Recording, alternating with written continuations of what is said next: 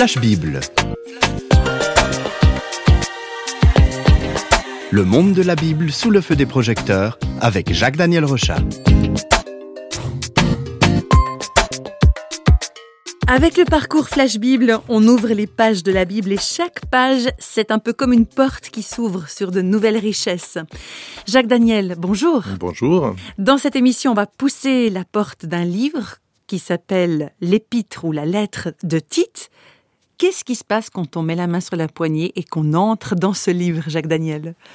Alors c'est ce que nous allons découvrir et cet épître fait partie de la collection des lettres que Paul a écrites durant son ministère. On peut juste rappeler, c'est toujours bien, que dans sa jeunesse, Paul était un adversaire implacable de la foi chrétienne, mais qu'un jour il fait la rencontre avec le Christ ressuscité. C'est bouleversant, c'est le choc. Il devient alors l'homme le plus engagé. Il voyage à travers l'Empire romain pour répandre le message du salut. Il est persécuté, mis en prison, frappé, mais il continue inlassablement. C'est vraiment l'homme qui veut transmettre ce qu'il a reçu. Alors avec cet homme, l'apôtre Paul, on a vraiment l'exemple d'une transformation radicale hein, que seul Dieu peut faire dans un être humain, je crois.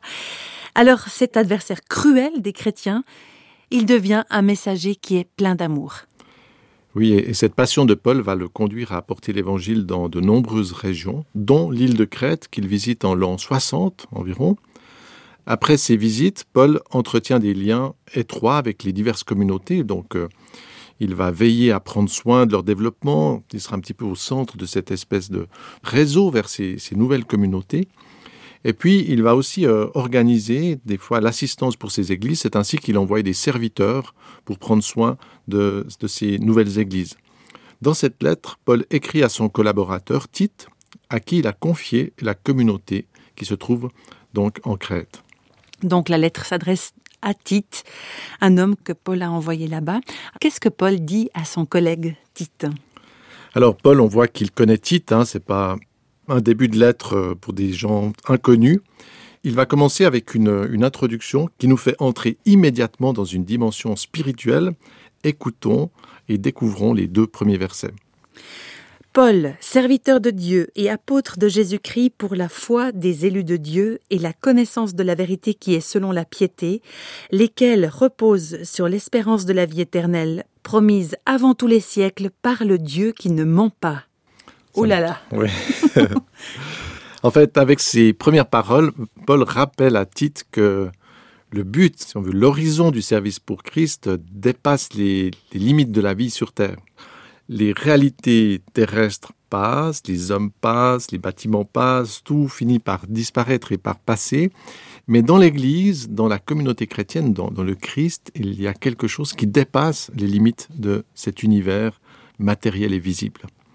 Alors de démarrer une lettre comme ça, ça peut quand même faire bizarre pour, euh, par exemple, certains de nos auditeurs qui, qui ne croient pas euh, forcément à cette dimension invisible c'est un démarrage effectivement qui peut être un peu choquant et puis quelqu'un se dit mais, mais c'est quoi ces histoires euh, Quelle est cette émission où je débarque? On parle de dimension invisible, etc., de dimension spirituelle. Et on peut très bien comprendre que les gens disent non mais ça n'existe pas.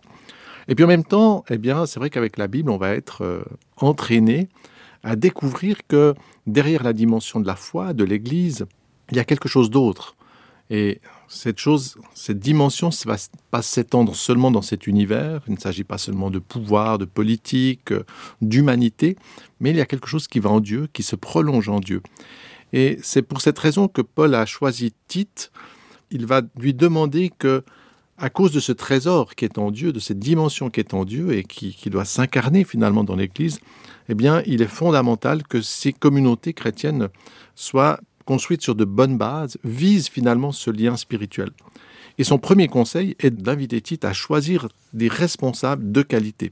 Et on peut écouter ce qu'il dit, ça sera un peu plus facile, dans les versets 5 et 9. Je t'ai laissé en Crète pour que tu établisses des responsables.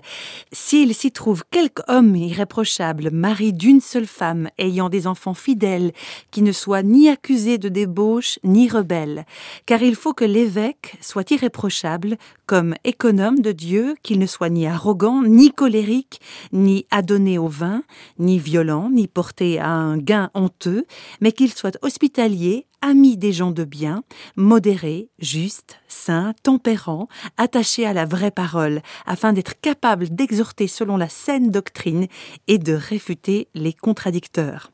Oui, avec cette belle description, Paul nous présente les critères que l'on devrait appliquer quand il s'agit de trouver des, responsables, des pasteurs, des prêtres ou des conducteurs dans l'Église, toujours à cause de ce trésor qui n'est pas seulement dans cette humanité, mais qui euh, l'Église détenteur de quelque chose qui va beaucoup plus loin.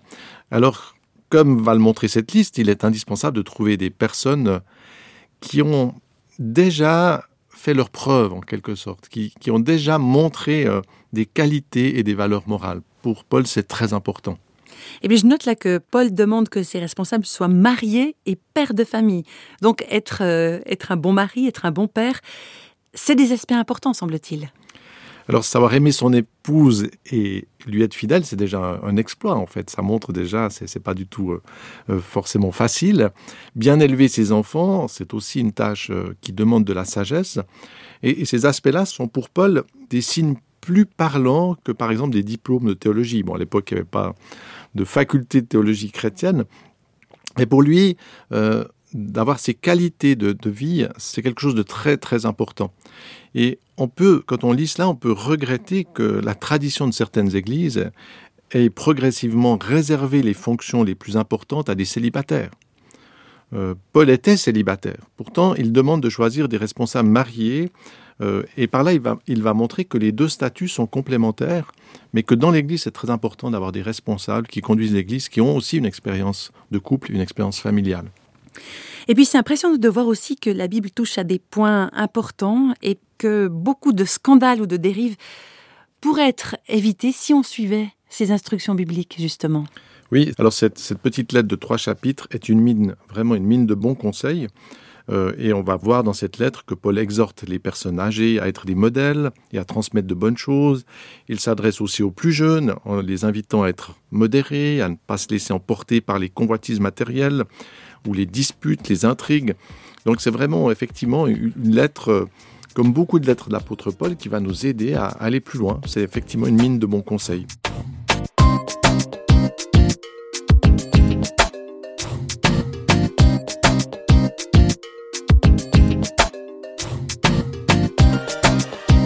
Avec ce livre de Tite, on voit se profiler un chemin qui n'est pas forcément euh, celui que propose le monde actuel, hein, qui, nous invite quand même à avoir toujours plus. Euh.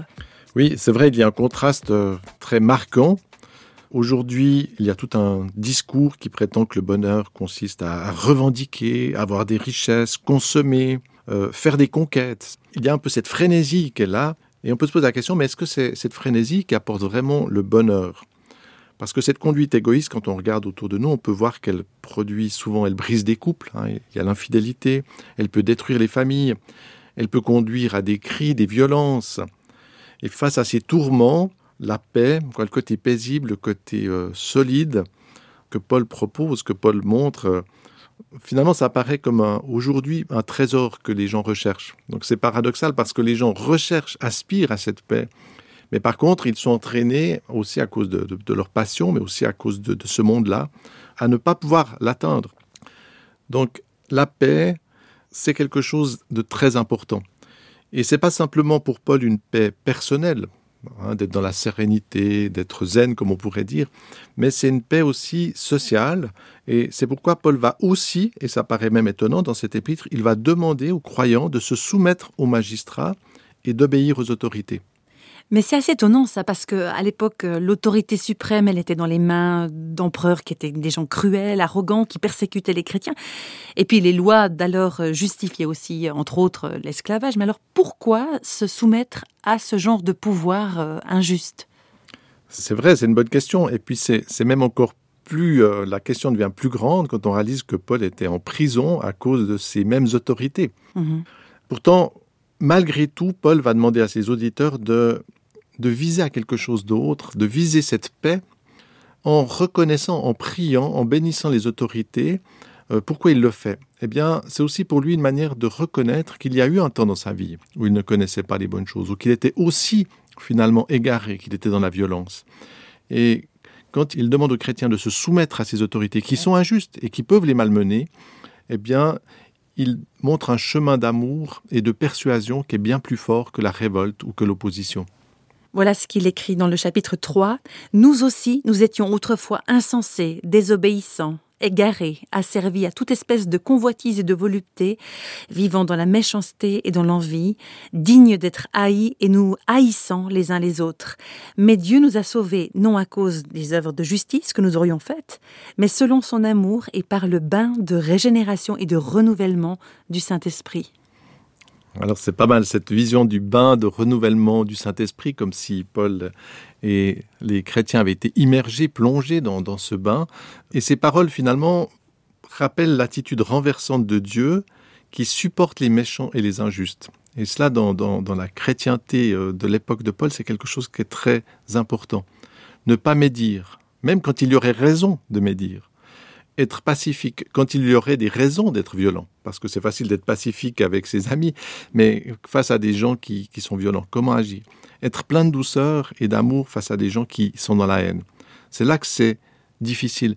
Et pourtant, c'est exactement ce que Dieu fait avec notre monde. Euh, chaque jour, Dieu bénit quand même ce monde qui est pourtant opposé pour une grande part à lui.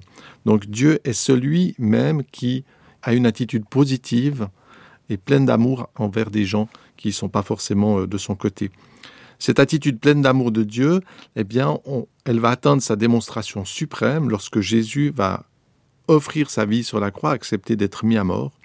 Et c'est ce chemin, et ça, je tremble un petit peu en disant cela, mais c'est aussi cette voie que les chrétiens, que les croyants sont invités à suivre. Et c'est pas un chemin facile, mais c'est pourtant un chemin qui peut porter beaucoup de fruits.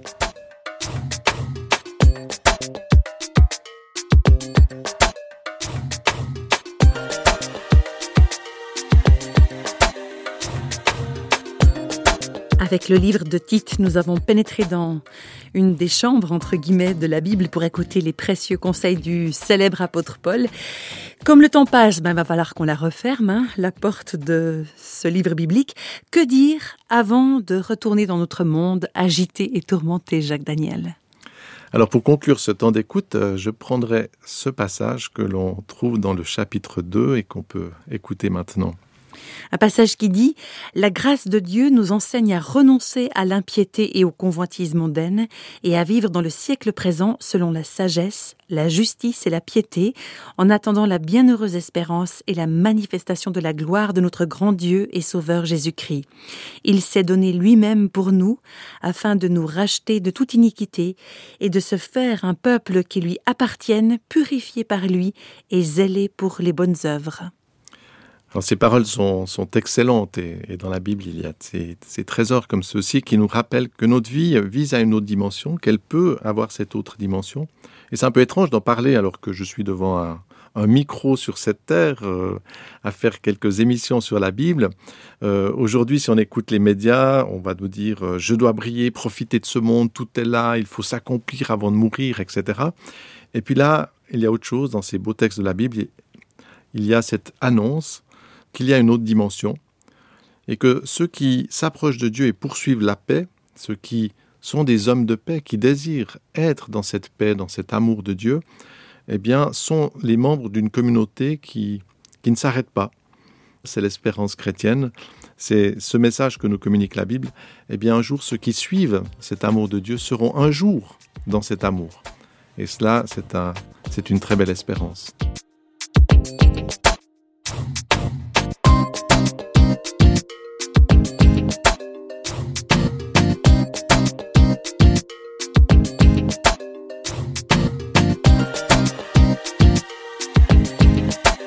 Feux du projecteur de Flash Bible s'éteignent pour aujourd'hui. Flash Bible vous a été proposé par Radio Réveil en collaboration avec Jacques-Daniel Rochat. Si vous voulez nous contacter par courrier postal, vous écrivez à Radio Réveil, boîte postale numéro 1, 25 301, Pontarlier, CEDEX, France. Et vous pouvez également nous contacter au travers du site www.parole.ch et nous rejoindre sur Facebook. Au revoir et à bientôt.